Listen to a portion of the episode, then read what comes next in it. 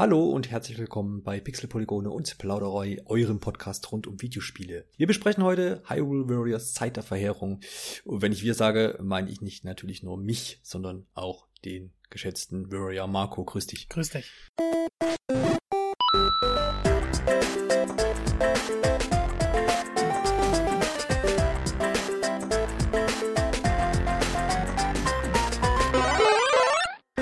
Hyrule Warriors Zeit der Verheerung hat ja schon ein wenig Vorschusslorbeeren dank der kürzlich erschienenen Demo bekommen, auch von dir, Marco. Und wie es überhaupt, wie man überhaupt dazu kommen, dass Warriors, ein Warriors-Spiel und ein Zelda-Spiel so verschmolzen sind, haben wir wahrscheinlich dem Fakt zu verdanken, dass äh, schon 2014 Hyrule Warriors erschien für die Wii U damals. Das war wirklich eine Riesenüberraschung, würde ich fast schon mal sagen, Oh ja. dass Nintendo sein geliebtes äh, ähm, Franchise hier einfach so irgendwie so einem dahergelaufenen Entwickler in die Hand gibt, oder? Ja, also gerade weil die Warriors-Reihe ist ja dafür bekannt, tausende Spin-offs zu haben mit irgendwelchen Marken. Aber man dachte halt immer, Nintendo ist sehr beschützend mit den Marken. Und man darf ja auch nicht vergessen, dass viele Warriors-Teile nicht gut ankamen oder große Probleme hatten. Hm. Deswegen war das schon so, so, oh Gott, das vermischen sie jetzt. Also Koei Tecmo mit ihrer Reihe und dann sowas Hochwertiges wie Zelda.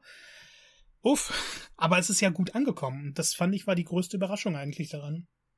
Ja, definitiv. Also das war wirklich so, so also ein so ein Mischgefühl aus cool, mal irgendwie was Neues, Nintendo traut sich was und dann noch äh, hoffentlich, hoffentlich wird das nicht irgendwie von Baum, Baum gefahren.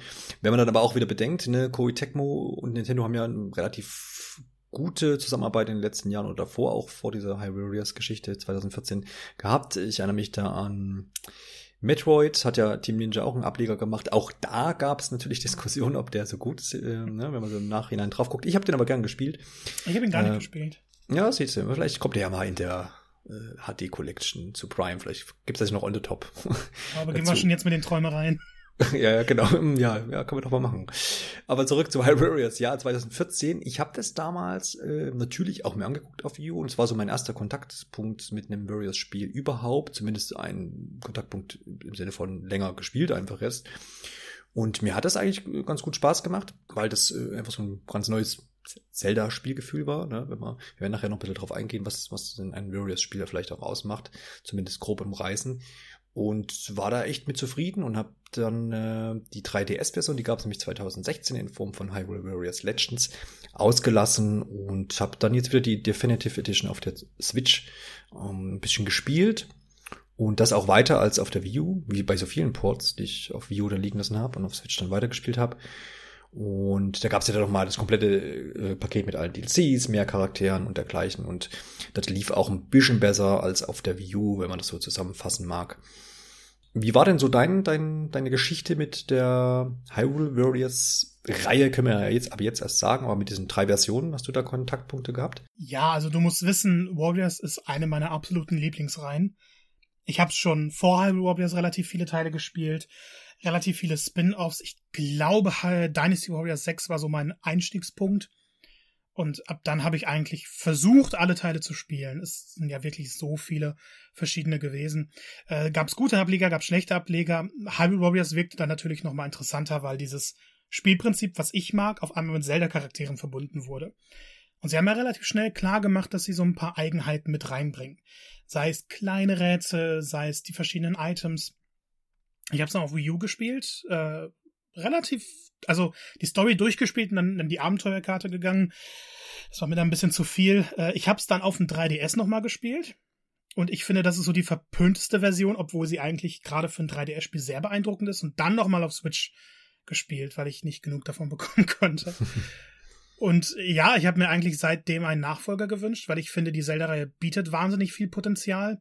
Und ich hatte, also ich halte Hyrule Warriors Definitive Edition für eines der besten Warriors-Spiele. Es kam dann aber keine Ankündigung eines richtigen Nachfolgers und ich war so ein bisschen verzweifelt schon, weil ich dachte, komm, ihr habt so viele Charaktere in dieser Reihe. Ja, und dann kam die große Überraschung, ne? Dann kam die große Überraschung, nämlich mit der Enthüllung von Hyrule Warriors. Äh, Zeit der Verheerung. Muss man überlegen bei dem langen Titel. Und was ja auch wieder wirklich überraschend ist, weil wenn wir uns erinnern, Hyrule Warriors hat jetzt ähm, ist nicht irgendwie in die Storyline, in die Timeline von von von Zelda eingeflossen, sondern steht so ein bisschen außen irgendwo da, wie das Männlein im Walde, während jetzt eben Hyrule Warriors Zeit der Verheerung die Story von Breath of the Wild, ähm, zumindest die Vorstory quasi wieder aufgreift. Du wirst dann nachher ein bisschen drauf eingehen. Und somit ja auch aktiv jetzt zur Spielreihe letztendlich gehört, zu, aus der story-technischen Seite betrachtet und eben jetzt nicht das Männlein im Walde ist, sondern da jetzt einfach mit bei den anderen Bäumchen steht.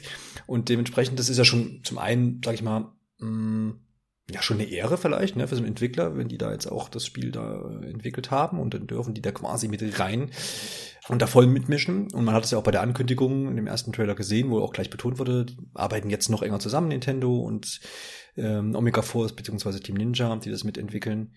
Und äh, man hilft sich da gegenseitig aus und äh, die Herren von Nintendo gucken da auch ganz genau drauf, dass da nichts schief läuft und haben sich auch inspiriert. Und ich finde, das werden wir auch immer heute im Laufe des Podcasts hören, dass das dem Ganzen gut getan hat. Ich glaube schon, Nintendo da gut Einfluss drauf hatte, dass, dass, dass das ein oder andere in richtige Bahnen oder in noch bessere Bahnen gelenkt wurde. Dementsprechend packt man doch gleich mal hier ähm, das Ding an und, und sprechen über diese, über diese Story-Verflechtung, die es ja jetzt zu Breath of the Wild gibt, Marco. Inwiefern, inwiefern wird denn das hier gestaltet? Ja, das ist tatsächlich ein sehr, sehr schwieriges Thema. ähm, man möchte ja nicht spoilern. Ich glaube, das ist das oberste Gebot. Deshalb halte ich mich mal so an die Grundzüge. Vielleicht das, was man auch aus der Demo kennt. Es beginnt ja damit mit dieser ersten Szene, dass Link und Zelda gegen die Verheerung Ganon kämpfen und dabei sind zu scheitern.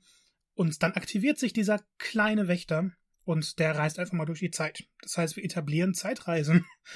ähm, ist eine Sache. Und dann landet er in der Vergangenheit, bevor das alles losging, als noch die Monsterangriffe das Schlimmste waren, und informiert die Truppe, was da eigentlich los ist. Und damit sie sich ein bisschen vorbereiten können.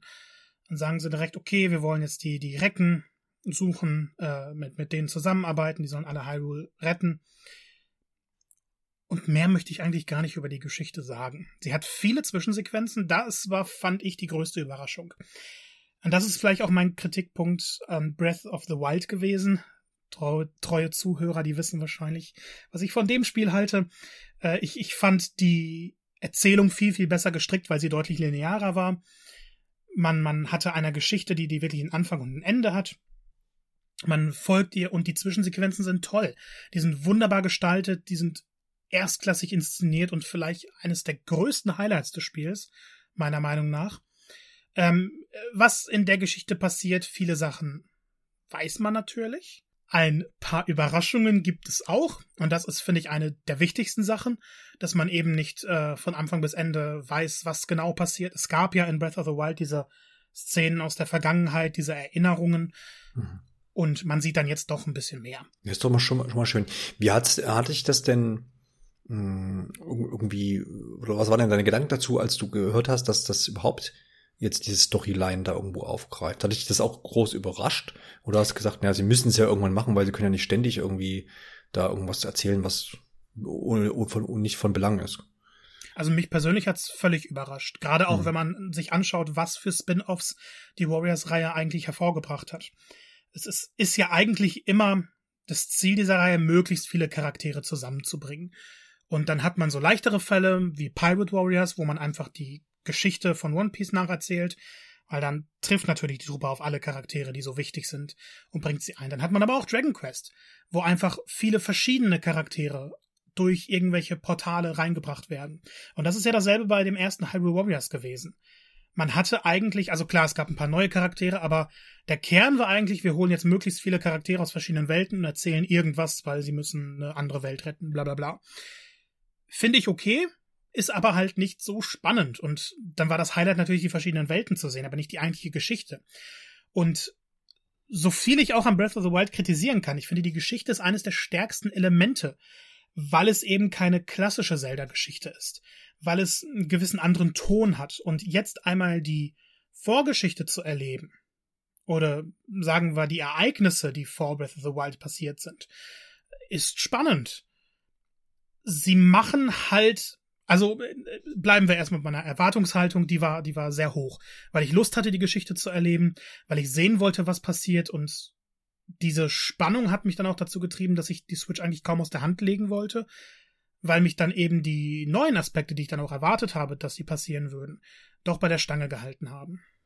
Das ist doch ziemlich respektierlich, finde ich, weil das war auch so jetzt nach der Demo mein, meine Befürchtung, dass man dann das irgendwie abbricht. Man, man kennt das so ein bisschen eben auch aus Breath of the Wild, wo man immer auch aus diesen, aus den Trailern immer hervorgenommen hat, oh cool, jetzt wird mal eine krasse Story irgendwie erzählt, es ist irgendwie Dramatik drin, Zelda bricht in Tränen zusammen und was weiß ich nicht. Und im eigentlichen Spiel, also Breath of the Wild, war ja davon nicht mehr so viel zu sehen. Und das war ja auch so ja. ein bisschen dein, dein, dein Hauptkritikpunkt da.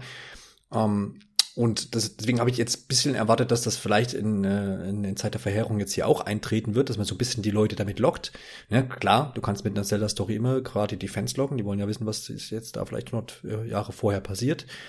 Aber dann hatte ich, wie gesagt, Zweifel daran, ob das dann auch wirklich sich das ganze Spiel durchzieht oder ob man das irgendwie vorne ranpackt und dann gibt's ganz, ganz, ganz, ganz, ganz viele Schlachten und ganz am Ende gibt's nochmal 20 Minuten irgendwie Story und dann auf Wiedersehen. Ja, das wäre ja schon möglich gewesen. Ja, wir, re wir, reden ja nicht über Kingdom Hearts Spin. es ist hier es tatsächlich so, dass nach jeder Mission, also mh. vor jeder Mission weiß ich nicht, aber nach jeder Mission gibt's eine schöne Cutscene und ja, das ist ja, regelmäßig verteilt. Ja, das klingt doch schön, das ist doch gut. Das, das ist doch auch dann der Punkt, wo ich jetzt als Kunde äh, dann sagen würde, ja, dann, dann, dann möchte ich das vielleicht auch haben, weil dann möchte ich mir das ja angucken. Und wenn dann das Spiel drumherum noch interessant ist, äh, dann wird das ja noch besser. Und darüber, denke ich, können wir jetzt reden. Ja, ich möchte noch eine Sache zur Story sagen, die mir so ein bisschen mhm. das Herz gebrochen hat. Ja. Und ich denke, du hast da dieselbe Meinung. Man konnte es ja auch schon in der Demo hören. Die deutsche mhm. Synchronisation. Ja, Was soll das? Entschuldigung, ja, ich, ich, ich, ich mag's. Ja, ich mag es ja. eigentlich nicht, sowas tot zu kritisieren, weil hm. ich möchte jetzt nicht die Fähigkeiten der Sprecher in Frage stellen. Ja. Ich, ich, ich weiß aber nicht, was da schiefgelaufen ist. Es klingt furchtbar. Es klingt mhm. schlimmer als Animes aus den 90er Jahren, die auf RTL 2 liefen. Ja, ja, Also ich, ich weiß nicht, was da geändert werden muss, aber meine Güte, es bricht einem das Herz. So eine hochwertige Marke und dann sowas. Hast du denn mal probiert, die, die anderen Sprachen auszuwählen? Ja, auf Englisch klingt ja. es deutlich besser. Ich finde hm. immer noch irgendwie unpassend und ich weiß nicht, woran das liegt. Und das Japanische hm. kann ich nicht sagen, weil das ist, ich bin der Sprache nicht mächtig, da fällt es mir ein bisschen schwer zu sagen, ob das jetzt alles so, so gut ja, ist oder nicht. Aber ich finde, auf Englisch ist es auf jeden Fall passender und, und fügt sich mehr ein. Aber wenn ich das jetzt mit anderen Spielen vergleiche, die einen ähnlichen Fantasy-Stil haben, dann verstehe ich nicht, wieso bei Zelda diese Stimmen so, so unpassend wirken. Ja, du musst schon verstehen, dass Nintendo noch nicht so lange im Synchronisationsgeschäft dabei ist. Ja, aber ich, ich würde jetzt mal nicht behaupten, dass Nintendo alles selber arrangiert, sondern sich dann auch mit Firmen berät Nein, und, natürlich, ja, darüber klar, geht. Ja, ja. Ja, und, ja, und absolut. Ich, ich, ich weiß nicht, es, es, es fühlt sich, es hört sich falsch an einfach. Ich glaube, das fasst es am besten zusammen. Ist jetzt so die Frage, ja. Also ich weiß ja auch aus Breath of the Wild, da war ja auch so dass die Neuerung, dass überhaupt Sprachausgabe da ist. Das mhm. waren aber dann auch nicht wirklich viel gesprochen, ne? Es war auch echt reduziert. Und dann auch immer nicht genau wusste, warum eigentlich. Hätte dem auch noch besser getan, wenn, wenn da noch mehr Sprache dabei gewesen wäre. Da waren auch viele äh, Sprecher, äh, viele Spieler nicht zufrieden, zum Beispiel mit der Sprecherin von Zelda. Ähm, ich nehme an, das wird jetzt noch die gleiche sein. Hast du, konntest du das aus Erinnerung raushören? Also sie hört sich auf jeden Fall gleich an. Ob es dieselbe ja. ist, will ich jetzt nicht sagen, aber ja. ich ich würde mal behaupten, der Großteil der Sprecher ähm, ist, ist, ist aus dem Original. Aber dann bekommt man ja zumindest auch neue Stimmen zu hören, oder? Weil ja, weil ja in Breath of the Wild letztendlich nur die Recken gesprochen haben, Zelda, der König und der alte Mann, ne? Also das ja, hm, der König. Aber also soweit ich ja, das noch weiß. Man, man hat ja. ja Charaktere wie Impa schon gesehen oder ja. Pura, glaube ich auch. Und klar, die okay. haben dann auch Sprecher. Und ja, ähm, selbst wenn sie im Original gesprochen hätten, weil die Charaktere ja jetzt jünger sind, mhm. sprechen sie dann natürlich auch mit, mit anderen Sprechern, also wenn sie ja. jetzt vertont gewesen wären. Ah, okay. Genau. Ja gut, okay. Also da, können, da ist also noch äh, Steigerungsbedarf da, dann vielleicht beim nächsten Spiel. Oder ähm, man steigert sich dann hoffentlich schon bei Breath of the Wild 2, was ja auch angekündigt ist. Wäre schön. Aber lassen wir mal die Story und die Sprecherrollen hier beiseite und stürzen uns doch ins eigentliche Spiel. Jetzt kennen wir ja das so aus einem ganz üblichen Zelda-Spiel, dass man meistens irgendwo aufwacht, äh, ganz unverhofft von irgendjemand geweckt wird. Und dann stürzt man sich so ein bisschen ins Abenteuer und deckt so Stück für Stück seine Dungeons beziehungsweise seine Karte auf, muss hier und da Rätsel lösen, ein paar Kämpfe bestreiten. Das ist ja jetzt hier alles ein bisschen anders. Wie ist denn das ganze Abenteuer strukturell angelegt. Ich glaube, da, das kann man sich wirklich am ehesten wie im originalen Hyrule Warriors vorstellen. Gameplay Zelda-technisch ist nicht viel übrig geblieben. Das heißt, man hat seine Schlachtfelder, man läuft herum, man bekämpft Gegner und es kommen immer wieder Missionen. Äh, besiege Gegner XY, äh, nehme Gebiet X ein und dann macht man das. Man läuft also über dieses Schlachtfeld, das ist alles vorgegeben und hat auch Wege, das heißt, man kann jetzt nicht über Häuser oder so springen und äh, kämpft einfach gegen Gegner. Man macht verschiedene Kombos, das ist alles sehr, sehr simpel gehalten, kämpft sich durch, erledigt die Ziele und dadurch kommt natürlich eher so ein Schlachtgefühl, also so ein, so ein großes, man erlebt den Krieg, kann so sagen. Hm. Ähm, es ist alles sehr rasant, sehr, sehr actionreich, Rätsel gibt's eigentlich nicht. Man muss manchmal nur ein bisschen überlegen, wie man jetzt Gegner auf bestimmte Weise besiegen kann oder wie man sie schneller besiegen kann. Aber das drauf loskloppen, das klappt eigentlich. Heißt, man sollte auf gar keinen Fall ein Zelda-Spiel erwarten. Das ist doch mehr ein Warrior-Spiel mit vielen Zelda-Einflüssen. Ja, ich, gibt das, ist das so ein bisschen, hm, liegt daran wahrscheinlich jetzt, weil ich aktuell Kontakt mit einem Platinum Games äh, Spiel habe. Ähm, lässt sich das schon vergleichen mit Spielen aus dem Haus der Platinum Games, Nein. weil ich da auch mal also jetzt nicht von der Schlacht, ne, nicht nicht dieses Schlachtding mhm. und sondern das reine Kampf Kampfgeschehen äh, Geschehen hat mich irgendwie irgendwie fühle ich mich da manchmal dran erinnert. Also ne, also ich, ich, ich weiß, was du meinst. Also ich finde bei bei Platinum Games Spielen kommt es viel mehr aufs Timing an. Die Kombos mhm. sind komplexer, du musst passend ausweichen und ist gegnerspezifischer auch, ne, teilweise. Ja, und in Hyrule mhm. Warriors oder allgemeinen Warriors geht es ja hauptsächlich darum, Gegnermassen zu besiegen. Mhm. Du kannst mit einem Schlag oder mit einer Combo 40 Gegner gleichzeitig treffen. Und dieses groß angelegte, das machen eigentlich die Warrior-Spiele aus. Es gibt dann auch spezifischere Gegner, aber die sind bei weitem nicht so komplex, weil eben die KI auch sehr, sehr dumm ist. Das ist auch in diesem Spiel so. Ist aber vielleicht gar nicht schlecht, weil es geht darum, möglichst viele Gegner zu besiegen, eine Übermacht zu haben, ein sehr übermächtiger Charakter zu sein und nicht unbedingt darauf, äh, dass jeder einzelne Kampf jetzt besonders intensiv ist. Klar gibt's auch Bossgegner etc., aber im, im Kern ist es mehr Button-Mashing und weniger drüber nachdenken. Ein paar Feinheiten gibt es. Ähm, das ist ja eine Mechanik aus Breath of the Wild dann gewesen. Wenn du im rechtzeitigen Moment ausweichst, dann entsteht kurz eine Zeitlupe, dann kann man kloppen. Das hat man jetzt auch zum Beispiel in Bayonetta gesehen, in Nier Automata ist es eine Fähigkeit. Das heißt, da kann man das schon ein bisschen vergleichen, aber ich würde immer sagen, Platinum Games ist mehr aufs stylische Kämpfen und das Kämpfen mit Fähigkeit äh, ausgelegt und Hyrule Warriors ist mehr Button-Mashing, wo man auch mal das Hirn ausschalten kann. Also es gab einige Missionen, so Nebenmissionen gerade, an die ich mich jetzt nicht mehr erinnern kann, weil ich wirklich einfach nur durchgelaufen bin, gekloppt habe und fertig. Ja, klar, ja. Ja, das ist immer so die, ich habe mich da auch mal gef äh, gefragt bei Hyrule Warriors, ob man irgendwann an den Punkt kommt, wo man tatsächlich auch mal ein paar Kombinationen lernen muss oder ob man auch gut durchkommt, indem man einfach so ein bisschen kreuz und quer darauf haut. Ich meine, vieles geht auch automatisch dadurch, dass man das, dass man da herangeführt wird, auch einfach ne, in, in so ins Blut und ins Fleisch über dass man dann weiß, dreimal A und dann jenes oder wie auch immer die Kombination dann ist, dass man sich das automatisch merkt. Aber ich habe jetzt nicht das Gefühl, dass das Spiele sind, wo man nochmal die Anleitung quasi auspackt und sagt, ich brauche diesen einen Move äh, und den zweiten dann auch noch und deswegen gucke ich nochmal nach, wie der ging. Ja, nicht, ne? Ja, also ich finde, das macht das Spiel so ein bisschen aus, dass man halt hm. genau das machen kann, was du gesagt hast. Wenn man aber will und wenn man Gegner schneller besiegen möchte oder im höheren hm. Schwierigkeitsgrad spielen möchte, dann sollte man schon die einzelnen Moves erlernen. Ja. Wir kommen dazu später noch, denn das Spiel ist, was die Charaktere angeht, sehr, sehr einzigartig oder überhaupt die Reihe ist einzigartig. Mhm. Aber so das grundlegende Kampfsystem, ob ich jetzt eine, eine schnelle Combo mache, die einen frühen Finisher hat oder dazwischen noch drei Angriffe packe, um dann einen anderen Finisher zu haben, ist nicht immer wichtig. Es kommt stark auf die Charaktere an, es kommt stark darauf an, was man freischaltet. Aber ich hatte jetzt nie das Gefühl, okay, in dieser Situation muss ich diese Combo nehmen. Das ich finde, was da mal eine, eine, Rolle bei mir auch spielt, wenn ich das äh, äh, ja spiele, ist, dass äh, ich manchmal einfach einen Move habe oder irgendeine Attacke, die ich cool finde, weil die einfach cool ja. animiert ist und irgendwie spektakulär und man sie richtig krass fühlt und das dann so, so, eine, so eine Lieblingsattacke wird und dass man dann das dadurch sich dann halt so eine bestimmte Kombination merkt, weil man sagt, ich will hier nicht immer diesen äh, Billo-Move da irgendwie machen, sondern ich will da was Krasses abliefern und äh, da arbeitet man drauf hin. Also das ist dann das, wo ich mir irgendeine Kombination dann merke. Und die ist wahrscheinlich dann nicht. Ist perfekt. Das genau, Schildsurfen mit Link ist, ist 1A. Ja, zum Beispiel, das, äh, das habe ich auch schon ausprobieren können in der Demo.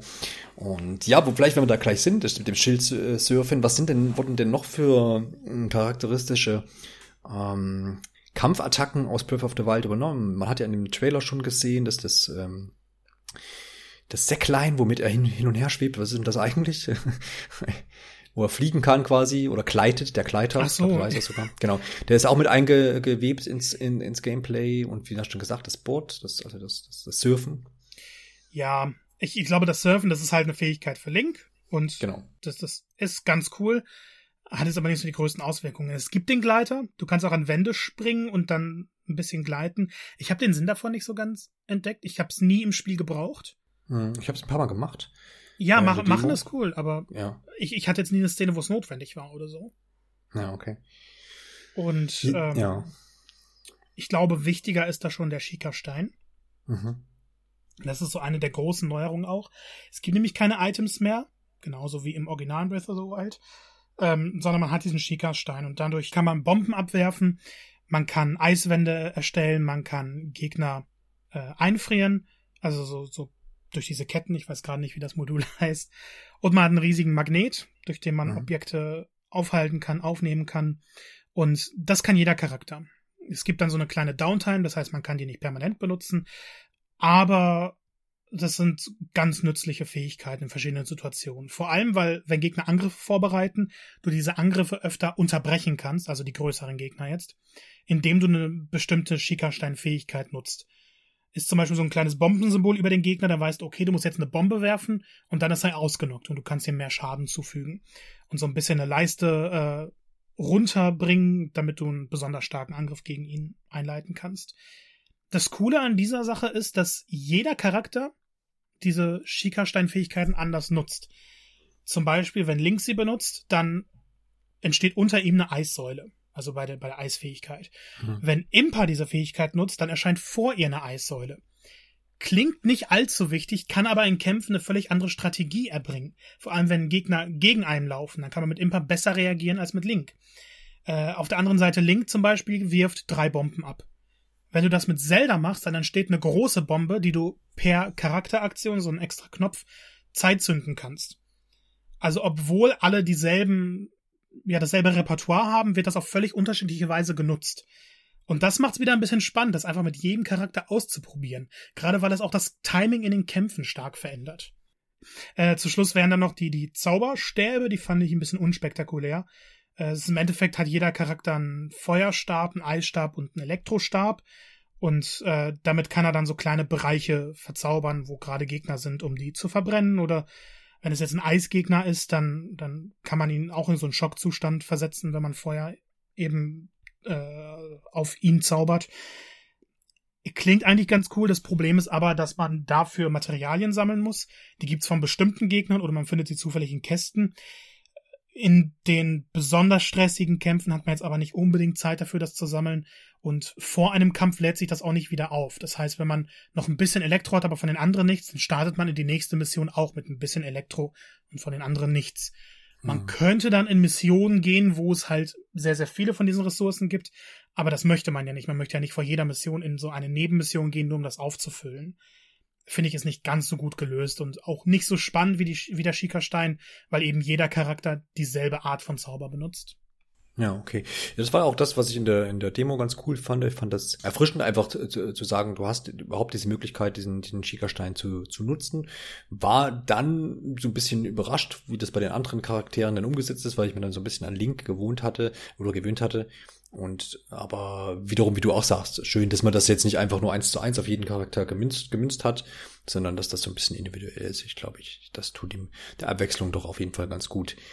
Definitiv. Vielleicht können wir so ein bisschen auf die Missionsstrukturen eingehen, weil das ist ja auch vielleicht auch für gerade für Leute, die jetzt Hyrule oder Warriors-Spieler im Generellen noch nicht gespielt haben, noch so eine Frage und vielleicht auch Hyrule Warriors gespielt haben, ähm, wie sich denn diese Missionen zusammensetzen. Man kennt ja, du hast ja schon gesagt, dass die, die oft einfach ist, ne, es sind große Schlachten, du hast einfach Gegnerhorden, die über eine große Map verteilt sind.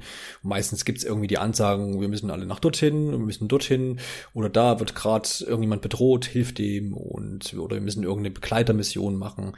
Ist denn das über das ganze Spiel sich denn, zieht sich da so ein bisschen auch eine Abwechslung durch, wie man es vielleicht auch aus der Demo jetzt kennengelernt hat? Da gab es zum Beispiel eine Mission in einer, oder eine kleine, ja doch, es war eine ganze, ein ganzes Level, glaube ich, wo man diese zwei äh, Wächter besiegen musste und die so ein bisschen in, in gewisse Bereiche locken mussten, wo man sie dann erledigen konnte. Gibt es einfach noch mehr Abwechslung? Gibt es da noch Überraschungen hinsichtlich dieser Missionen oder ist es altbekannte Kost, die aber trotzdem vielleicht Spaß macht? Ich würde eher sagen, es ist altbekannte Kost mit einem guten Twist. Und dazu würde ich dann nochmal mit dem ersten Hyrule Warriors vergleichen, weil da ja der Ablauf eher so war, du musst den, den Boss besiegen und du musst zwischendurch halt immer bestimmte Gegner besiegen, vor allem aber Bereiche einnehmen. Und da sind dann immer so kleine Felder gewesen, in denen du ein bisschen gekämpft hast. Wenn du genug Gegner besiegt hast, dann kam ein größerer. Wenn du den besiegst, dann ist das dein Gebiet und dann wird das eben, äh, dann, dann spawnen da deine Einheiten und die unterstützen dich im weiteren Kampf. Das ist diesmal auch so, aber der Fokus der vorher als ex extrem auf, diesen, auf diese kleinen Bereiche lag, die man erobern musste. Das ist jetzt fast weg. Die gibt's zwar noch und die erobert man manchmal ein, aber das ist nicht mehr der Fokus. Der Fokus ist wirklich das zu machen, was für die Geschichte wichtig ist. Du hast eigentlich schon das perfekte Beispiel genannt, wenn diese, äh, diese, diese Wächter erscheinen und man muss die da hinlocken. Das ist ja eben nicht dieses typische, wir müssen jetzt was einnehmen oder wir müssen den besiegen, sondern wir müssen ein bisschen anders denken. Es ist kein Rätsel, weil man hat ja die klare Anweisung, aber man hat abwechslungsreichere Ziele. Und das ist später auch noch so. Es gibt kleine Variationen. Ich will es jetzt nicht zu groß gestalten, weil das Grundprinzip sich nie ändert. Aber du musst manchmal Charaktere eskortieren. Du musst manchmal erst einen Gegner besiegen und dann passiert etwas in der Welt und dann gehst du dahin. Also im Fokus ist es immer noch, sich durchzukämpfen, aber die Ziele sind ein bisschen vielfältiger, sodass das Gameplay abwechslungsreicher wirkt, als es in Wirklichkeit ist. Was man ja auch aus der Demo heraussehen konnte und was man auch aus Hyrule ja kennt, ist die Möglichkeit, mit verschiedenen Charakteren spielen zu können. Jetzt ging es mir in der Demo so, dass ich mich so ein bisschen auf Link eingeschossen habe, weil dann das ist halt so der erste Charakter, den man hat und den mag man natürlich auch ganz gern, wenn man äh, die Spielereihe äh, ebenfalls ähm, mag. Und dementsprechend äh, habe ich gedacht, naja, okay, ich habe eigentlich auf so richtig Lust auf die anderen beiden nicht. Ich habe es mal ausprobiert und dann kam da gleich Impa mit ihren verrückten Attacken und das hat sich ganz anders angefühlt, als mit dem Schwert rumzufuchteln. Dementsprechend äh, ist die Frage jetzt, kann ich denn das ganze Spiel vielleicht mit Link bestreiten und ignoriere lieber die andere, also was heißt lieber, kann ich, es ist einfach nur möglich, das zu, zu tun oder empfiehlst du schon, äh, Johannes, guck dir mal die anderen Charaktere auch an, weil er sonst verpasst er da vielleicht. Es ist so ein Mix, weil Link eine Sonderstellung hat.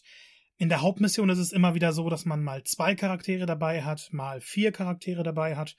Und eigentlich ist immer Link gesetzt. Bei den anderen Charakteren ist es oft so, dass man ein bisschen frei durchwechseln kann, bei denen, die man entsprechend freigeschaltet hat. Aber Link ist immer so eine Konstante und das war auch immer mein stärkster Charakter. Und ich habe damit dem eigentlich auch das Spiel relativ weit durchgespielt.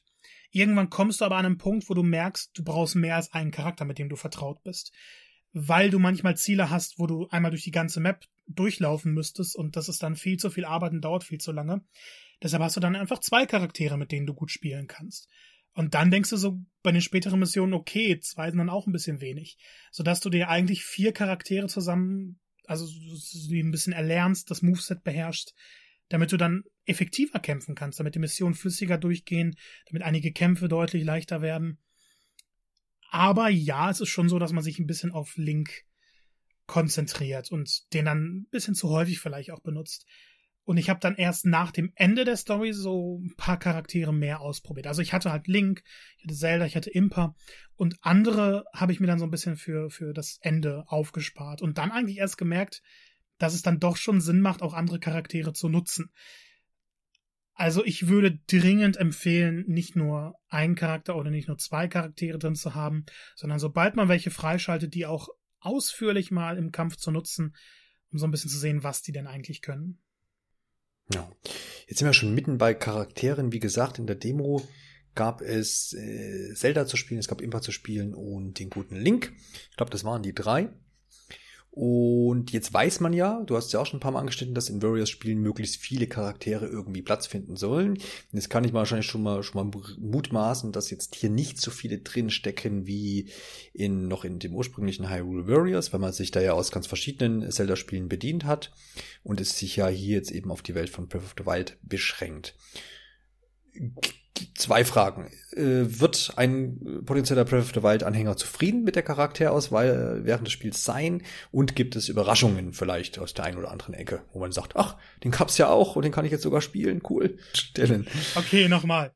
Also ich bin auf jeden Fall mit der Charakterauswahl zufrieden. Ich meine, man hat ja jetzt schon äh, ziemlich coole Charaktere gesehen, Link, Zelda natürlich, der Standard, aber man hat dann eben auch eine Impa die man aus dem Hauptspiel ja nur als alte Lady kennt, die da auf ihrem Stuhl sitzt und jetzt dann mal komplett in, in Angriffsmodus geht. Stimmt, das habe ich total verdrängt. Gut, dass du das nochmal sagst. Ich habe Impa, Impa immer. Also aus, aus alten Teilen Impa, ja klar, Impa, Impa ist klar, Ocarina of Time und so, krass, krass unterwegs. Und zaubert sich immer weg, hoch weg ist sie. Mit dem Schnipsen oder was auch immer sie da einen Stein wirft. Ich weiß es nicht genau. Und stimmt, die ist ja eine Oma in Breath of the Wild. Genau. Also erlebt man dann eine, eine völlig andere Facette mal von ihr. Ich ja. finde aber noch interessanter als die Charaktervielfalt ist, äh, wie unterschiedlich sich diese Charaktere spielen. Und du hast es ja schon angesprochen. Impa hat so ein bisschen verrücktes Kampfsystem. Ja, ist es. Dafür wird man extrem belohnt, wenn man es erlernt.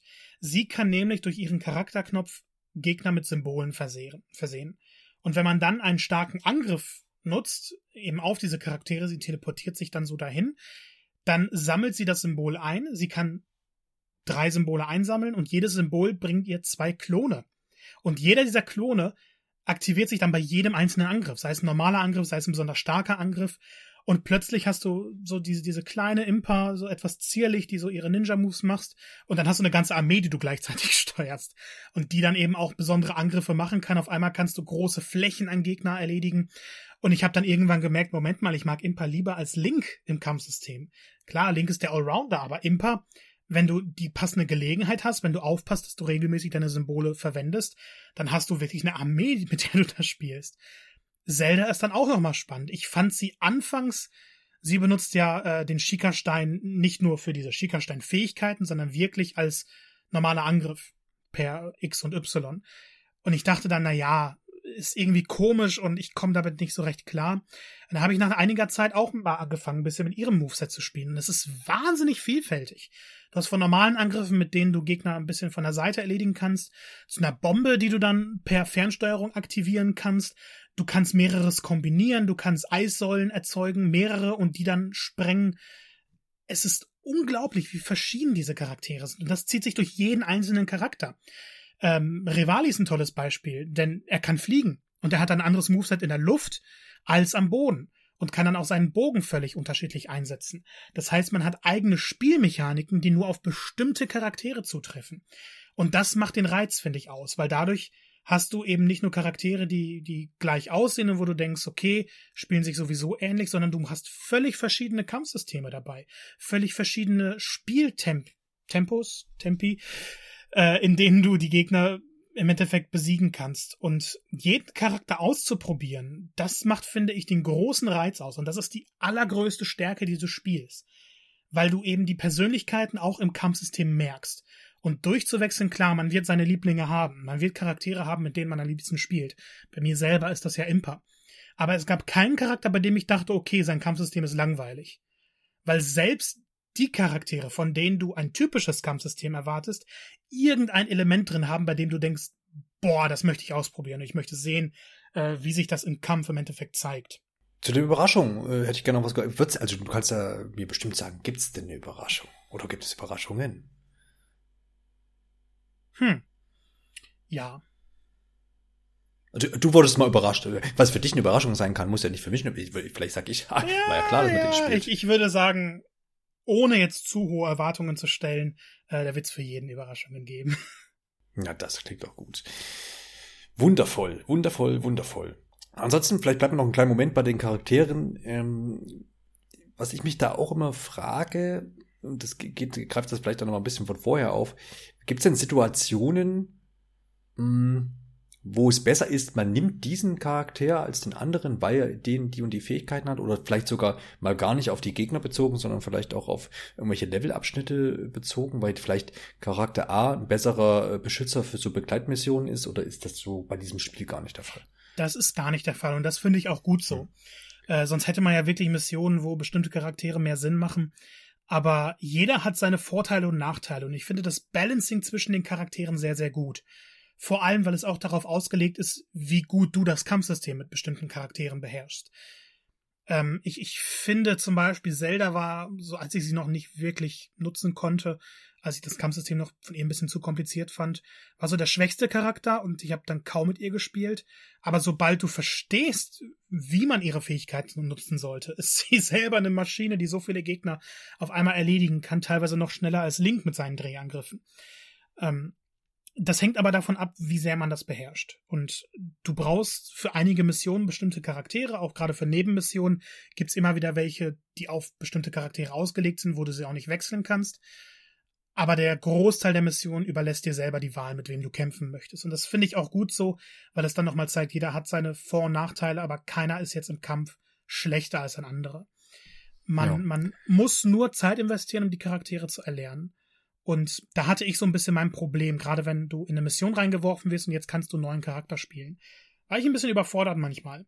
Ähm, ich finde, Urbosa ist ein tolles Beispiel dafür. Hätte ihre Blitzfähigkeiten und ich hatte keine Ahnung, wie ich das nutzen sollte. Ich habe die restliche Mission dann hauptsächlich mit Link beendet, weil ich, ich irgendwie nicht verstanden habe, wie ich ihre Combo-Angriffe effektiv nutzen sollte. Und da gibt's das wohl beste Feature, das die Warriors-Reihe jemals gesehen hat. Es gibt einen Raum für mentales Training. Hört sich langweilig an, aber du gehst rein und du hast einen kleinen Gegnerhaufen. Und den kannst du besiegen.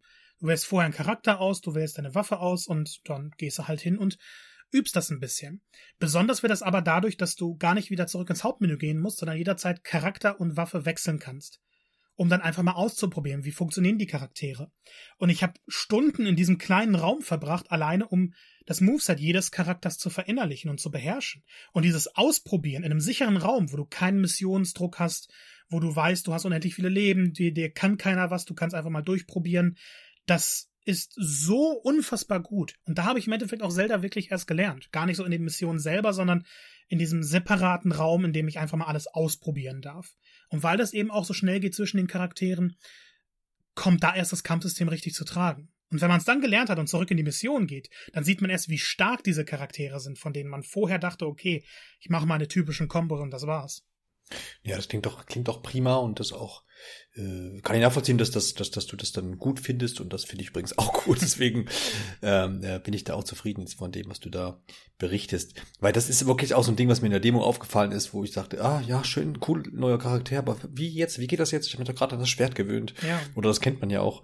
Und dann ist so, so ein Raum und so, so ein Ding, so ein Trainingsbereich einfach echt Gold wert und wundert mich so ein bisschen, dass es das jetzt vorher noch gar nicht gab. Ja, also es ist, weil, es ist eine Neuerung, die mich dann selber überrascht hat. Weil, weil, mhm. weil das so offensichtlich eigentlich ist, dass du, dass du einen Raum mhm. kriegst, in dem du das alles mal lernst und jetzt kein mhm. festes Tutorial oder so hast. Aber ich sag besser später als nie. Ja, auf jeden Fall. Ich meine, man kann es nachvollziehen, dass sie das nicht immer in die, in die Mission reinpacken, weil das würde ja jedes Mal diese Missionen aus, die ja eigentlich schon sehr hektisch angelegt sind, würde das ja total ausbremsen, wenn ja, man sagt, also, hier, neuer Charakter und jetzt machen wir erstmal eine Übungsstunde. Also du kriegst immer so kleine Tutorial-Hinweise, aber die reichen nicht. Ja, aber jetzt kein, kein zurückgefahrenes. Wir, nee, wir machen nee. jetzt erstmal von Grund auf hier nochmal alles. Das würde ja auch wirklich störend sein. Und bei der Anzahl an Charakteren, die da ja wirklich immer in so einem Various-Spiel drin stecken, würde das ja auch ausufern. Und deswegen finde ich das auch äh, so in der Option auch gut. Und sicherlich auch eine, eine Reaktion aus den alten Teilen, wo man sicherlich auch gemerkt hat, dass manche Charaktere vielleicht sogar einfach liegen bleiben, weil man jetzt ja. keinen Kopf dafür hat oder sagt, pff, ich lerne jetzt nicht noch einen Charakter, hier den 25. Ich pack, nee, das ignoriere ich halt jetzt, was ja nun auch geht, wie du sagtest. Und so habe ich ja als Spieler die Möglichkeit, zu frei, frei zu entscheiden, okay, nach der Schlacht gucke ich mir das dann aber doch nochmal an. Nicht, dass ich was verpasse oder vielleicht ist das ja ganz cool und dann ist das natürlich eine coole Möglichkeit, jo. Wie sieht's denn aus, abseits dieser ganzen Schlachten? Das hat man ja auch aus der Demo schon herauslesen können, was übrigens eine brillante Demo ist, weil ich jetzt schon so oft sagen konnte, dass man das schon rauslesen ja. konnte. Ähm, das heißt, sie hat ja viele Aspekte des Spiels schon gezeigt. Nämlich, dass man auf dieser Übersichtskarte ja zum einen seine nächsten Missionen anwählen kann, also ne, wo es dann weitergeht. Und dann gibt's immer noch so Hilfsmissionen, wo, wo man irgendwie sagt, hier, wir brauchen äh, irgendwie so ähm, dies und das, das liefert man dann einfach nur ab, also so per Tastenklick, ne? Und dann gibt's aber natürlich auch noch Nebenquests in dem Sinne, wo auch dann äh, wieder gekämpft werden darf. Wie ist denn das äh, so aus, ja, oder ausbalanciert mit den Hauptmissionen? Ist da was Interessantes dabei? Kann man das auch völlig ignorieren und sagen, nee, ich mache hier die, presse die Story durch? Oder ist schon sinnvoll, da auch mal reinzugucken und mal irgendwie so eine kleine Schlacht noch nebenher zu schlagen? Ja, also ich, ich fand das ganze System von Anfang an ein bisschen witzig, weil wer mich kennt, der weiß, ich mag es, Karten und Symbole abzuarbeiten und das fehlte ja im originalen Breath of the Wild und jetzt ist es da. Ähm, man hat sehr, sehr viele Symbole und das sind manchmal Missionen, in denen du einfach Materialien abgeben musst. Als Belohnung kriegst du dann manchmal Herzen für einen bestimmten Charakter oder dein Combo-Angriff wird länger, das heißt, die sind sehr, sehr wichtig. Dann ist aber auch so kleine Missionen, in denen du zum Beispiel einen Charakter eskortieren musst oder du musst 300 Gegner besiegen, damit es weitergeht und dann kriegst du auch kleine Belohnungen dafür. Und ich würde sagen, so in den ersten, es ist jetzt mm, so, so, bei den ersten Hauptmissionen kann man es vernachlässigen. Man kann sich dann auf die Hauptmissionen konzentrieren, die weiterspielen. Irgendwann kommt aber dieser Punkt, denn es gibt immer ein empfohlenes Level für die nächste Hauptmission oder überhaupt für jede Mission. Und dann merkst du auf einmal, hey, meine Charaktere sind vier Level zu niedrig, um jetzt eigentlich weiterzuspielen. Also sollte ich mir doch mal die Nebenmission angucken. Man levelt relativ schnell, aber an solchen Punkten wird man schon dazu gedrängt, das auch zu machen. Und nicht nur zu sagen, ich spiele jetzt nur die Hauptstory. Das macht das Spiel nicht unbedingt zu lang, weil wenn man nur durch die Story möchte, dann, dann wird man keine 100 Stunden dran sitzen. Man merkt dann aber, wenn man es einmal ausprobiert hat, wie effektiv diese Belohnungen sind. Man schaltet neue Läden frei, man schaltet neue Einrichtungen frei, die man dann besuchen kann. Alles über Menüs, aber trotzdem sehr, sehr hilfreich. Und man schaltet dann neue Waffen frei, längere Kombos, die sehr, sehr wichtig werden, weil man dadurch eben im Kampf mehr Vielfalt erhält und die Charaktere dann natürlich auch stärker werden dadurch. Heißt, anfangs wird man so ein bisschen gelockt, so, hey, mach das mal, weil du bist zu schwach gerade. Und man mhm. merkt dann aber doch, dass es dem Spiel sehr, sehr gut tut. Klar, spielerische Vielfalt ist jetzt nicht so die größte Stärke, also durch die verschiedenen Charaktere macht's da was aus. Und gerade in den Nebenmissionen nutzt man auch Charaktere, an die man so nicht gewohnt ist, um, um sich mal selber ein bisschen herauszufordern. Aber es sind natürlich so die dieselben Aufgaben, die man immer und immer wieder macht. Und wenn man das Kampfsystem mag, wenn man die Missionsstruktur mag, dann macht man das auch gerne. Gerade weil es sehr kurzweilig ist. Es gibt Missionen, die hast du nach fünf Minuten erledigt, einige äh, sogar noch kürzer, einige deutlich länger. Aber dadurch, dass dem Spieler die Wahl überlassen wird, was für eine Art von Nebenmission er angehen möchte, hat man dann doch genug Freiheit, damit jeder Spieler eigentlich angesprochen wird. Sowohl die, die einfach nur durch die Story möchten und dann eben ein paar Nebenmissionen erledigen möchten, als auch die, die dann sagen, nee, ich möchte die 100% erreichen, ich sitze jetzt hier für fünf Monate und spiele nur noch Hyrule Warriors. Ja. Ja, ist doch schön, dass das ausgewogen ist und man nicht jetzt nicht ähm, Klar, man muss natürlich irgendwo hier und da grinden, hast du ja auch gesagt. Mhm. Aber dass das dann nicht jetzt ausufert und man da irgendwo rumhängt und irgendwelche blöden Missionen erledigen muss, dass man ja auch ja weiterkommt. Das ist doch schön. Weil man wirklich ständig belohnt wird. Ja, genau, ja. Ist es denn, kannst du die, die, kannst du was zur Spielzeit insgesamt sagen? Klar, du hast ja schon erwähnt, du aufgrund des anstehenden äh, Tests und des Releases, der nun bald ist, bist du natürlich immer so ein bisschen in so einem Zeit, in einer kleinen Zeitnot, was das anbelangt, aber kannst du dazu was sagen? ich habe ja versucht, möglichst schnell durch die Story zu kommen und habe mir dann erst im Nachhinein die ganzen Nebenaufgaben wirklich zu Gemüte geführt. Und ja, nur für die Geschichte würde ich mal sagen, so, so sieben Stunden, acht Stunden, so um den mhm. Dreh herum. Es ist jetzt kein übermäßig langes Spiel. Äh, was aber kein Problem ist, weil ich finde, das Spiel wird nicht künstlich gestreckt. Ich finde, in ja. Hyrule Warriors 1 hatte man eben immer wieder Missionen an gleichen Orten oder dann wurde das Team aufgeteilt und du hast sehr, sehr viel Zeit benötigt, um die Geschichte eigentlich voranzutreiben. Das ist hier nicht der Fall. Du wirst immer mit tollen Sequenzen belohnt, die Geschichte hat ein vernünftiges Tempo äh, und die Spielzeit kommt dann eben dadurch zustande, dass diese Nebenmissionen zum integralen Bestandteil werden für diejenigen, die das Spiel wirklich genießen wollen und dann eben nicht nur von Mission zu Mission hetzen. Ja, zumal ja auch diese Nebenmissionen dann auch einfach interessant sind, weil das Gameplay ja Spaß macht. Ne? Also genau. ich, es ist, glaube ich, bei Hyrule Warriors oft so, dass man einfach sagt, hey, ich habe heute Abend mal Lust, dass es die Spiel einfach zu spielen, weil ich irgendwie äh, hunderte von äh, Gegnern jetzt da wegmetzeln will. Und dann kann ich ja durchaus mal auch eine Stunde irgendwie äh, ein paar Leben, äh, Nebenmissionen absolvieren und habe einfach Spaß an dem Spiel gehabt, ohne jetzt vielleicht die Story voranzutreiben. Und dementsprechend äh, wiege ich, würde ich das auch nicht so schwer wiegen, dass die Spielzeit jetzt hier vergleichsweise ne, zum Beispiel zu Breath of the Wild jetzt ja um einiges kürzer ist. Aber ich glaube, das darf man auch gar nicht vergleichen. Nein, das sind ja dann ja. noch völlig andere Genres wieder. Ja. Was man vergleichen kann, ist aber zumindest äh, der Grafikstil, der sich ja muss, es muss ja fast, ist ja fast schon ein Muss, dass der genauso aussieht äh, vom Stil jetzt her äh, wie Breath of the Wild. Alles andere würde ja hier Zorn und was weiß ich noch äh, auslösen bei allen äh, Fans des Spiels. Also das hat mir ja eins zu eins letztendlich übernommen, ne? also diesen, diesen Breath of the Wild Stil. Ich will den auch gar nicht weiter beschreiben, weil die meisten kennen ihn. Wenn nicht, guckt das bitte mal nach. ähm, weil der ist schon relativ einzigartig. Und das ist ja auf jeden Fall eine gute Entscheidung, auch eine völlig logische Entscheidung. Und man hat aber natürlich, und das auch schon im Vorhinein, wir haben es vorhin schon mal erwähnt, Warriors-Spiele, ne, mhm, okay, die haben oft technische Probleme.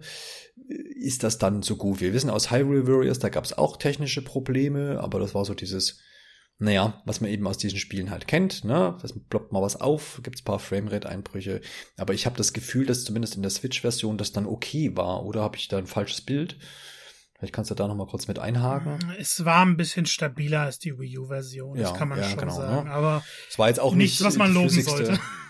Ja, ja, genau. Es war jetzt nicht der reisende Bach, sondern war eher so ein Becherlein, was den Berg herunter plätschert, wenn man vielleicht die Framerate mal in Angriff nimmt. Und ja, klar, jetzt ist natürlich die Frage, man kennt es aus der Demo, da hat man ja schon ein bisschen den technischen Eindruck gehabt. Man hat dann immer so ein bisschen die Hoffnung, dass das vielleicht noch ein bisschen besser ausgeht in so einer finalen Version. Man weiß aber auch als, als erfahrener Nintendo-Spieler vor allem, dass diese Demos eigentlich immer schon so ein Stück weit einfach nur ein Teil der, der Vollversionen sind und dass sich da meistens nichts tut. Das hat man in den letzten Jahren immer mal wieder die Erfahrung gemacht, dass bei den Switch-Demos aus dem Hause Nintendo zumindest äh, sich dann in technischer Hinsicht eigentlich nichts mehr tut. Und äh, das ist wahrscheinlich auch hier der Fall, oder? Yep. Kurz und schmerzlos, ja. Hm. Es gibt aufploppende Texturen, es gibt katastrophale Framerate-Einbrüche und es gibt halt so, so eine Art von Minispiel, will ich genauer darüber reden. Und mhm. äh, da sind vielleicht die heftigsten Framerate-Einbrüche, die ich jemals auf der Switch erlebt habe, dabei. Das mhm. ist unglaublich. Aber du hast doch Deadly Premonitions äh, 2 gespielt. Dieses Spiel existiert nicht. Ich, mich, ich möchte nie wieder darüber reden. Aber ich finde, das ist jetzt gerade, das ist mir jetzt gerade eingefallen, weil das ist ein guter Referenzpunkt zu sagen, okay, das war ein katastrophal ja, ja. schlechtes Techni äh, aus technischer Sicht Spiel. Und jetzt hast du gesagt, das ist noch schlimmer, oder? Nee. Okay, jetzt hast du mich wirklich erwischt. Das ist, ah, das ist schlimmer. Endlich. Ich finde diese einzelnen Momente ja. in, in Hyrule Warriors fallen vielleicht schlimmer auf und kommen einen sehr, sehr schlimm vor, weil die mhm. ein extremer Kontrast sind. Das Spiel hat nämlich seine flüssigen Momente. Diese 30 Frames werden eigentlich nie flüssig erreicht und es schwankt wild hin und her. Es bleibt aber immer in einem sehr spielbaren Rahmen. Und diese, diese Einbrüche in diesem Minispiel sind leider so extrem, da kann man sie dann doch mit Deadly Premonition 2 vergleichen. Hm. Aber die Ausnahme ist halt, dass sie bei Breath of the Wild, äh, bei Hyrule Warriors nur kurz vorkommen und ansonsten das Gameplay, ja, es gibt immer wieder diese Einbrüche und es nervt. Man möchte gerne ein flüssigeres Erlebnis. Ist irgendwie nicht möglich. Ich kann nicht sagen, woran es liegt. Wir sind es leider von Koei gewohnt. Das war ja bei Pirate Warriors nicht anders. Diese Einbrüche sind da, sie stören und es wäre besser, wenn sie nicht da wären, aber das Spiel wird niemals unspielbar. Und das finde ich so interessant. Das Timing ist ja nicht immer so wichtig in diesem Spiel. Und dadurch kann man es verzeihen, wenn dann die Bildrate mal runtergeht und auch merklich runtergeht. Ich hatte aber auch das Gefühl, man gewöhnt sich dran. Und bei anderen Spielen bin ich da kritischer. Hier, ja, man, man, es ist drin, aber es fällt einem nach ein paar Minuten nicht mehr so auf. Im Handheld-Modus ist es instabiler, im TV-Modus läuft es besser, aber es ist, ist niemals so unspielbar. Und Deadly Premonition 2 war ja wirklich ein Fall, wo du, wo du das Spiel gar nicht genießen konntest, weil es technisch kaputt war. Hm. Ja, ist aber trotzdem müsste man ja sagen, Nintendo muss sich jetzt schon den, den, den, den Schuh ja eigentlich anziehen oder den Vorwurf gefallen lassen, dass man eben jetzt hier kein technisch sauberes ja. oder wenigstens stabileres Spiel hier abliefert. Ne? Du hast äh, in deinem Test auch geschrieben, teilweise einstellige Frames, Frame-Zahlen, zumindest nach deinem Eindruck her. Also schon wirklich stotterndes äh, Spiel. Ja, du, du hast Momente, ne? wo das Spiel einfach mal kurz einfriert, richtig? Mhm, und äh, das, ja, ja. das geht, finde ich, nicht. Das sollte nicht sein, gerade mhm. im Nintendo-Spiel mhm. nicht. Warriors ist ja sowieso eine Reihe, der man vieles verzeiht, was das angeht. Und diese mhm. aufploppenden Gegner, das liegt ja nicht nur an Switch, da ist offensichtlich ein Problem in der, in der Engine, die sie nutzen, weil du das auch bei mhm. PS4-Spielen hattest. Und ich bin mir sicher, in der PS5 und Xbox Series-Version von Dynasty Warriors 9 Empires werden wir das auch sehen. Es, es mhm. ist eine Sache, die stört. Das ist vielleicht daran geschuldet, dass so viele Gegner auf dem Bildschirm sind. Aber es kann doch nicht sein, dass wir technisch immer noch auf demselben Stand sind wie vor zehn Jahren bei der Reihe. Genau, ist also die Frage, woher das denn rührt. Du hast ja schon die, die, die, die ähm, Engine erwähnt, die vermutlich da oder gegebenenfalls Probleme hat. Aber ja, man hat aus, also ich habe so ein bisschen die leise Hoffnung gehabt aus dem Trailer ja auch raus, wo, wo Nintendo ja auch, glaube ich, klar gesagt hat, wir unterstützen da oder arbeiten da eng zusammen, auch im Bereich der Grafik. Da habe ich schon aufgeholt, ich dachte, ah, das klingt ja so, äh, hat schon fast wie so ein Seitenhieb geklungen, wie von wegen, ha, jetzt zeigen wir euch mal, wie das dann grafisch äh, ordentlich sauber läuft aber dem war jetzt nicht so. Naja, die Grafik an halt sich, hast du ja auch schon erwähnt, das sieht klasse aus, ja, genau. der, der ja, ja, ja, ist. Aber die ganzen ja. technischen drunterliegenden Sachen, die sind halt. Ich habe das Gefühl, das Bild ist stabiler, also es ploppt weniger auf als in anderen Warriors-Spielen. Es ist mhm. immer noch so gerade so bei Gras oder diesen kleinen Details. Aber ich habe das Gefühl, gerade weil der. Also Breath of the Wild ist jetzt auch nicht das detaillierteste Spiel. Wenn wir jetzt böse nee, sind. Nee, nee, Und nee, ist richtig. dadurch ja, ja. sieht es insgesamt stimmiger aus, obwohl es jetzt in Zeit der Verheerung mehr Details gibt weil Hyrule eben nicht zerstört wurde. Ähm, dann, dann, dann ist doch ein bisschen mehr zu sehen und man hat nicht immer das Gefühl, okay, alles ploppt jetzt vorne auf. Hm. Aber man erwartet trotzdem einen anderen Standard und ich finde gerade von einem Nintendo-Spiel, gerade wenn sie so eine Partnerschaft eingehen, und dann hm. enttäuscht es vielleicht mehr, als es jetzt bei anderen Spin-offs der Fall wäre. Ja. Ja, also da würde ich dann, das wäre wirklich interessant, mal in ein paar Jahren drauf zu blicken und vielleicht, wenn man dann das erste Warriors-Spiel hat, was nicht mit solchen technischen Problemen zu kämpfen hat, vielleicht erfährt man dann mal, äh, woran das so liegt. Deine ja, Warriors 9 hast du nie gesehen oder gespielt, ne? Nee, nee, ja, nee. Ich, ich habe nicht die Hoffnung, dass es irgendwann besser wird. ja, ja, ja, klar. Also das hört man ja immer wieder im Zusammenhang mit dieser Spielerei. Aber gut, so ist es eben. Aber du hast ja schon angerissen, dass sich das jetzt nicht unbedingt so negativ auswirkt im Sinne von, ne, du hast ja schon gesagt, Timing ist nicht so wichtig in diesem Spiel, weil man ja doch die, die Knöpfchen äh, raufhaut dort und es jetzt nicht auf ein äh, bestimmtes Timing eben ankommt und das ist dann zumindest nicht spielentscheidend ist. Also ich glaube, man kann zusammenfangen, es ist unschön, aber es hat keine Nachteile für dein Spiel an sich, ja, fürs Vorankommen. Vor allem, ja. weil, also es gibt halt doch kleine Momente, wenn du passend ausweichen musst, weil du gegen einen großen Gegner kämpfst oder so, damit die Zeit sich anhält. In den Momenten ist das Spiel flüssiger. Das heißt, ja, da, wo, wo es dann doch aufs Timing ankommt, liefert das Spiel ab. Es ist witzig, weil ich musste jetzt auch gerade an, an Breath of the Wild denken, die ganze Zeit natürlich schon. Aber da gab es ja auch diesen äh, Waldabschnitt, äh, wo das Master-Schwert da versteckt war, äh, wo ja auch diese krasseren Framerate-Einbrüche waren. Und das waren ja so die, nicht die einzigen, aber immer, das wurde immer hergenommen als der Punkt, oh, äh, und da äh, bricht die Framerate ein, in, in, in diesem Breath of the Wild, oh mein Gott. Und dann gab es irgendwann ja auch einen Patch, der da hat das dann leicht verbessert und dann gab es dann nochmal Analysevideos nur zu diesem Bereich, der wirklich auch nicht lang ist. Ähm, und das war so, so dieses, dieses rausgepickte. Und jetzt haben wir halt das wieder, plus halt einfach, einfach viel, viel, viel krasser. Und ja, finde es auch schade, aber ich habe auch, wie gesagt, es war mehr so eine Hoffnung aus diesem Trailer, was ich eben mhm. erwähnt habe, dass es nicht auftritt und eher auf der anderen Seite habe ich schon fast damit gerechnet. Man hat es auch relativ früh schon erkannt, glaube ich, aus den Trailern und es gab auch, ähm, ich weiß nicht, ob das Nintendo Minute war, glaube ich, die mal 20 Minuten Gameplay dazu gezeigt haben, jetzt vor einem Monat oder irgendwas. Ähm, und da hat man es auch schon gesehen. Ja, und das ist das, was ich auch meine bei Nintendo-Spielen, wenn die irgendwo präsentiert werden sei es jetzt auf der E3 oder auf der Gamescom oder wo auch immer, wo man die Sachen anspielen kann und die, da sind technische Fehler drin, also gerade was jetzt Framerate angeht, dann kann man fast sich zu 80, 90 Prozent sicher sein, dass die dann auch beim Release noch da sind. Ich erinnere mich da an, an äh, das Remake von The Legend of Zelda Link's Awakening. Genau, Link's ne? Awakening. Das hat ja auch so ja. kleine Stotter genau. immer drin gehabt. Und das, Ja. das war vorher schon zu sehen in diesen, in diesen Messedemos und das war leider in der Vollversion dann auch so. Und ich glaube, es ist bis heute Genau. so. Ja, weiß ich auch nichts Gegenteiliges, das stimmt, ja. Genau, immer beim Bildwechsel ist das aufgetreten. Ja, das stimmt. Also ich habe jetzt neu, also es kam, waren jetzt immer mal wieder so ein paar Gedanken, ob jetzt Nintendo irgendwie auf technischer Seite Probleme hätte, weil jetzt immer wieder Spiele auftreten, wo, wo man, wo man tatsächlich über Technik ähm, überhaupt sprechen muss. Ja, es war doch jetzt auch kürzlich, ach, Pikmin, genau, was ich mit Martin besprochen habe, wo man auch gesagt hat, ja, okay, ist ja klar, das ist ein Port und so, aber da hat man jetzt auch nicht groß was gemacht, zum Beispiel.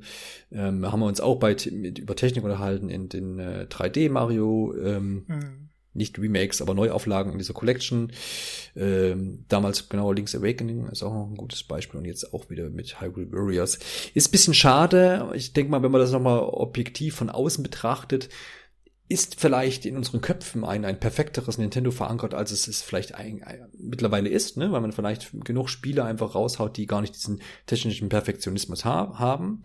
Ähm, das letzte, was mir jetzt eher einfällt, wäre jetzt zum Beispiel Mario Odyssey, was ich so als oh. technisch nahezu perfekt in Erinnerung habe was jetzt wirklich Grafik und Frameit und so angeht. Und aber wie ja eben schon erwähnt, auch ein Breath of the Wild hat technische Schwierigkeiten. Aber, und dabei auch zu sagen, das kann man durchaus auch auf andere Spieleentwickler jetzt ableiten. Ne? Es ist jetzt nicht so, dass da jetzt ähm, nur noch Nintendo hier ab und zu mal so Ausreißer hat, sondern es gibt es ja auch bei ganz vielen anderen Spielen. Ja. Ich hab, kann nur sein, dass bei Nintendo man so immer so ein bisschen dieses weiße Weste-Ding hat, so von wegen, haha, da gibt's ja sowas gar nicht. War auch mal wirklich eine Zeit, wo man wirklich sich da sehr, sehr gut drauf verlassen konnte, dass Nintendo auch gar kein Spiel veröffentlicht, was ähm, jetzt wie so ein Hyrule Warriors da irgendwie rum ähm, stottert. Ja das hätte es wahrscheinlich vor ein paar Jahren nicht gegeben, denke ich mal. Also man hätte man das nicht veröffentlicht. Man hätte so lange darum rumgemacht, äh, bis das nun geht, oder man hätte es sein lassen, glaube ich. Ja, ich denke, man kann aber Nintendo auch gerade heutzutage viel verzeihen, weil einfach die Spiele immer gut sind, diese raushauen. Also selbst die Titel, die etwas schwächer sind, machen halt wahnsinnig viel Spaß. Und jetzt, gerade so in den letzten Monaten, ist es vielleicht mehr aufgefallen, weil sie jetzt relativ viele Remakes hm. und Remasters rausgehauen haben. Und da ist man eben schon, also man kennt das Spiel, man weiß, dass es gut ist und man erwartet halt eine, eine Neuerung. Und die große Neuerung sollte dann eben immer sein, dass es technisch perfekt ist. Und das war dann jetzt nicht der Fall. Und ich glaube, deshalb gerät das aktuell so groß in den Fokus, weil bei vielen, also bei, bei, bei Nintendo weiß man dann halt, was einen spielerisch erwartet. Und wenn es da neue Spiele sind, kann man eher drüber hinwegsehen, finde ich. Und jetzt gerade bei Hyrule Warriors ist es halt ein Extremfall. Aber wenn es ein bisschen besser technisch laufen würde, wäre das auch, glaube ich, kein Thema, weil das Spiel an sich so gut ist, dass man darüber hinwegschauen kann. Dann wäre es ja an der Zeit, da du ja gerade schon gesagt hast, äh, gutes Spiel, dass du kurz nochmal zusammenfasst äh, im abschließenden Fazit. Für wen denn das Spiel was ist, ob das was für dich war und warum das überhaupt vielleicht äh, unter Weihnachtsbaum liegen sollte oder man sich vielleicht jetzt schon gleich ähm, bei Erscheinen holen sollte. Ich denke, also es ist immer ein bisschen schwer, das aus meiner Perspektive zu sagen, weil ich Warrior-Spiele sowieso liebe. Ich spiele alles, was rauskommt. Ich denke aber gerade Hyrule Warriors wird noch mehr Leute ansprechen, weil es von der Spielstruktur viel innovativer und viel geschmeidiger gestaltet wurde als andere Warrior-Spiele, inklusive dem letzten Hyrule Warriors. Die Charaktere spielen sich fantastisch und dieser Rahmen eben, dass ein dass die Vorgeschichte von Breath of the Wild erzählt wird, macht dann nochmal einen großen Reiz aus. Und gerade alle, die das Spiel gespielt haben, und das sind nun mal eine Menge, und die mehr von dieser Welt erfahren möchten und äh, gewisse Charaktere nochmal sehen wollen, die werden dann sowieso zugreifen und vielleicht überrascht, wie toll dieses Spielprinzip eigentlich ist. Es ist kein Spiel für jeden. Und es wird natürlich kein so großer Erfolg werden wie Breath of the Wild. Das erwartet auch niemand. Aber es ist ein Spiel, dem man eine Chance geben kann. Und ich denke, gerade viele, die von Warrior-Spielen allgemein nichts halten oder vor Jahren mal einen Teil gespielt haben und den doof fanden, die werden dann hier doch überrascht, wie interessant das eigentlich alles sein kann, wenn es gut ausgeführt wird. Wenn ein tolles Paket äh, zusammengebastelt wird.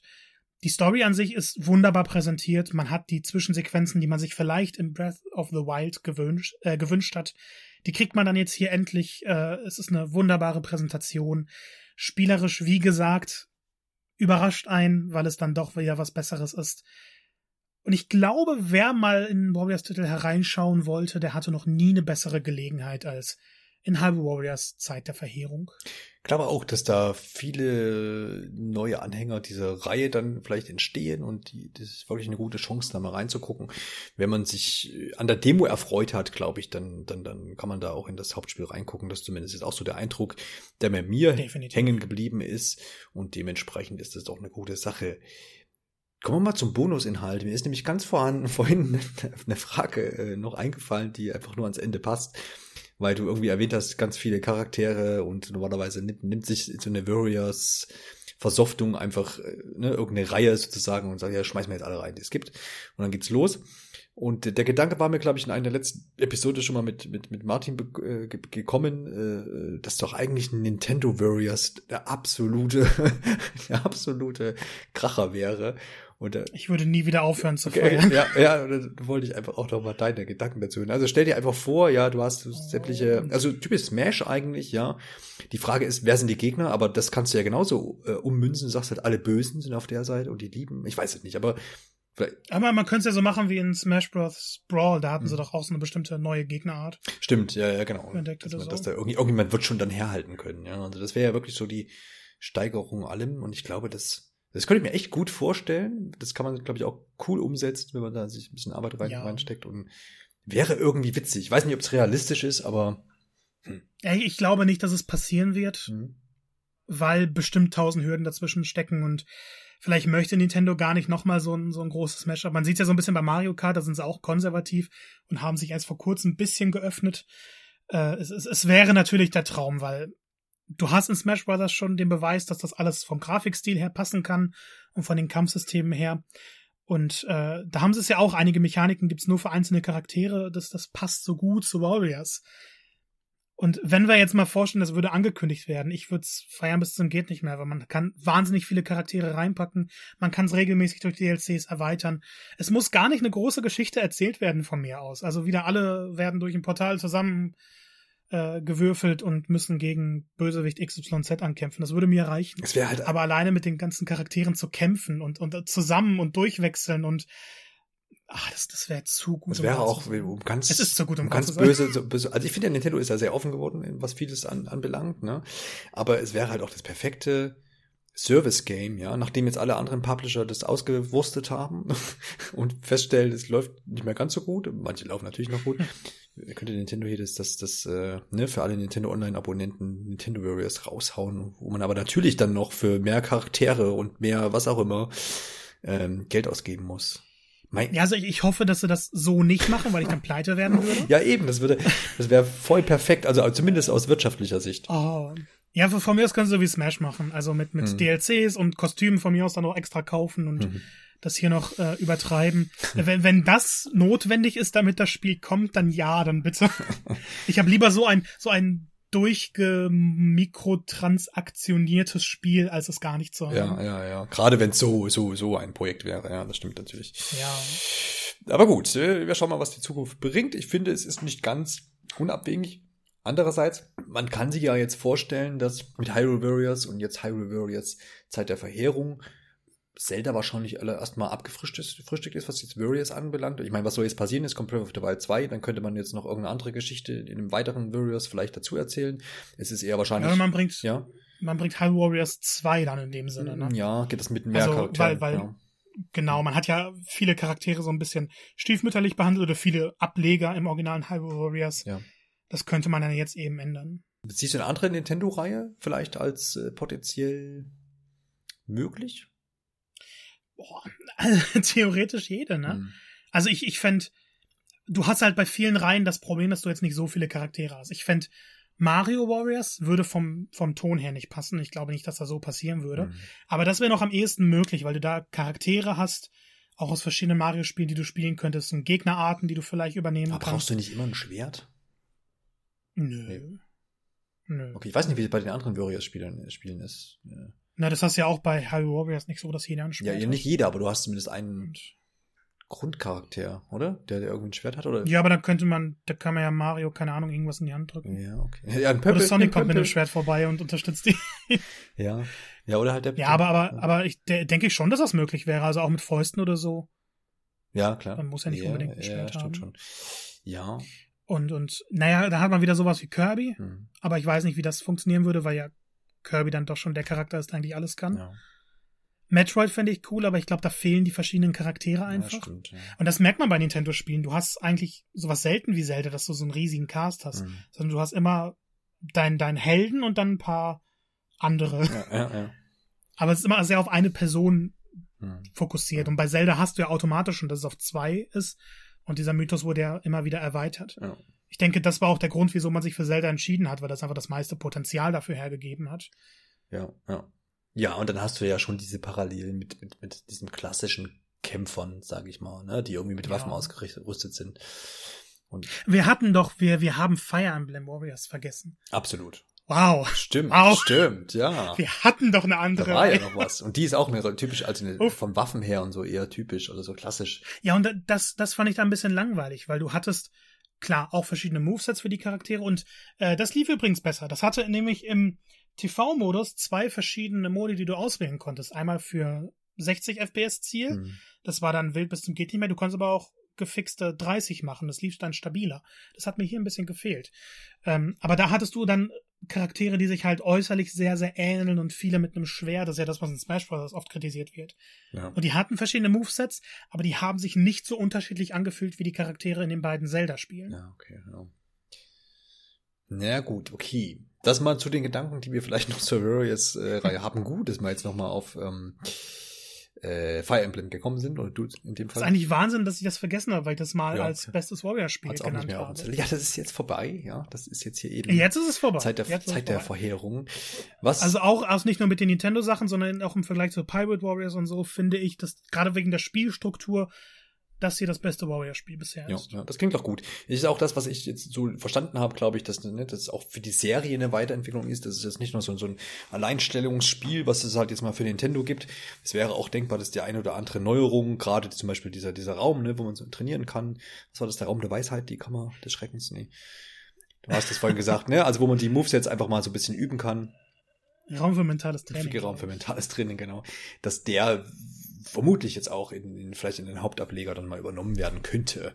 Ne? Und das zeigt ja auch, dass, dass der Entwickler hier ernst meint und dass man eben auch jetzt die Reihe an sich mh, hm, da jetzt einfach weiterbringt dann soll es das doch hier genug des Schlachtens gewesen sein und damit verabschieden wir uns äh, zumindest für heute und diese Episode. Schaut bei uns vorbei auf nintendoonline.de in diesem Fall oder gerne auch auf Instagram und Twitter. Hinterlasst mal einen Kommentar oder gebt uns doch mal eine nette Bewertung ab bei iTunes. Dann hören wir uns in einer der nächsten Episoden. Das wird nicht so lange auf sich warten lassen, denke ich mal, denn es ist natürlich Vorweihnachtsgeschäft und da gibt es doch immer was zu besprechen. Bis bald. Bis zum nächsten Mal.